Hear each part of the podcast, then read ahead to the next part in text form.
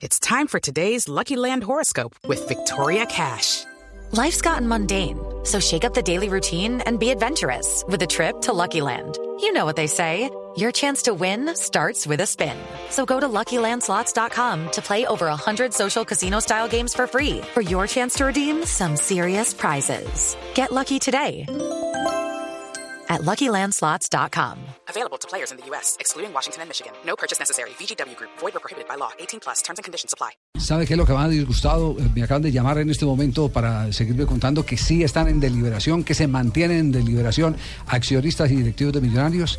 ¿Qué Esta frase, esta frase de Lunari es la que más los eh, mortificó porque eh, exactamente lo que está es focalizando. Se llama el que- harakiri. el que el problema de millonarios es el que ya no hay confianza entre las partes, entre técnico y jugadores.